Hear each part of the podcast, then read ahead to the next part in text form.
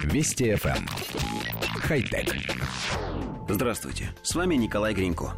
Современные роботы пока не способны полностью заменить людей и выполнять все каждодневные функции как человек, без соответствующего управления и программного обеспечения. Однако любой согласится, что без них невозможно представить ни одно современное высокотехнологичное производство. Промышленные автоматизированные роботы в форме руки давно применяются при сборке автомобилей, техники, однако изобретатель Джонатан Зорнов нашел ему другое, не менее интересное применение. Теперь роботизированная рука способна сшить одежду на швейные машинки без помощи человека. Правда, без хитрости здесь не обошлось. Чтобы умный механизм с легкостью справлялся с тканью, она, эта ткань, заранее пропитывается нетоксичным полимером, из которого делают клей ПВА. После того, как все части изделия сшиты в нужном порядке, с готовой одежды остается только удалить полимер, прополоскав вещь в теплой воде.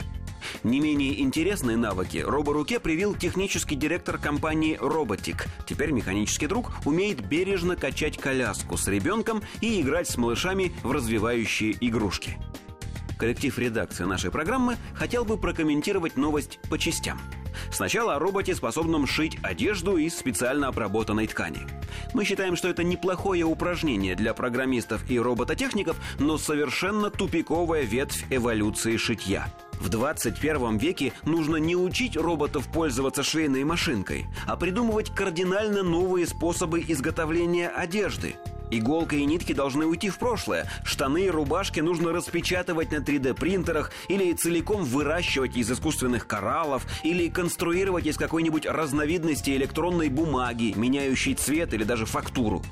Теперь про робота, играющего с ребенком и качающего коляску. Откровенно говоря, мы не разделяем оптимизма авторов. Возможно, спустя какое-то время, когда машины станут гораздо более совершенными, чем сейчас, мы смиримся с таким их применением.